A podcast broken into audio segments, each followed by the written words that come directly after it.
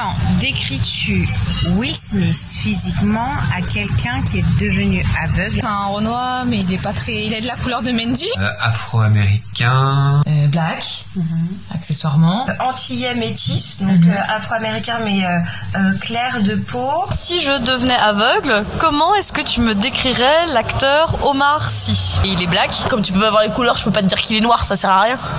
La caractéristique qui ressort, mais qu'on donnerait pas pour un acteur caucasien, c'est que c'est un acteur noir. Et pourtant, ça devrait sans doute pas être important.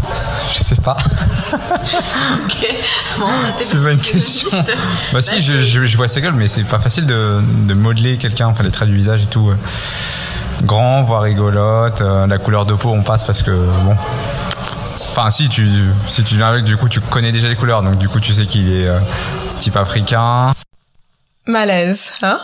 Surtout au moment de décrire Omar Sy. Vous l'avez ressenti? Ok. Je me suis demandé pourquoi et j'ai eu ma petite idée derrière la tête. Je pense qu'en France, quand on doit décrire une personne non américaine ou non caucasienne, ça nous plonge automatiquement dans le côté je sais pas trop quoi dire pour ne pas avoir l'air raciste.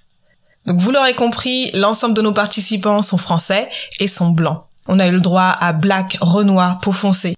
Tous les adjectifs qu'on entend en général pour décrire une personne racisée.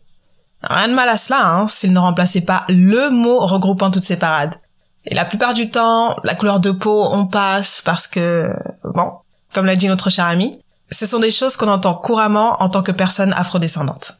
Donc si vous aussi avez ressenti le malaise, si vous aussi en avez marre que votre couleur de peau soit un tabou, je vous souhaite la bienvenue dans votre podcast hebdomadaire, La France dans le noir, par Rosa et Mandy.